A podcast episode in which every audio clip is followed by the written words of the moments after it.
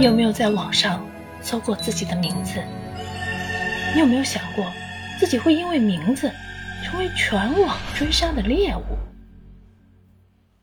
一起震惊全国的惨案：幼女被连捅二十八刀，凶手的身份保密，名字却遭到泄露。大山正纪，一夜之间，只要与大山正纪同名同姓，就被怀疑为凶手。甚至沦为肆意泄愤的对象。从社交网络到现实世界，他们被逼入绝境，无处可逃。便利店店员、足球界希望之星、蒙图绘画爱好者，为了夺回正常的人生，十位大山正纪秘密结盟，发誓要查明凶手的真身。但是他们渐渐发现，每一位看似普通的大山正纪。都怀揣着不可告人的秘密，而那桩看似水落石出的惨案，实则另有隐情。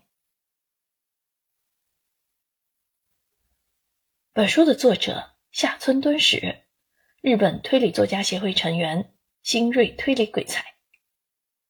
下村对写作抱有超乎常人的热爱，他连续九年挑战日本推理至高荣誉江户川乱步奖。并在第六十届中摘得桂冠。他关注多元社会议题，作品涉猎警察小说、司法悬疑、冒险小说、医疗推理、山岳推理等多个领域。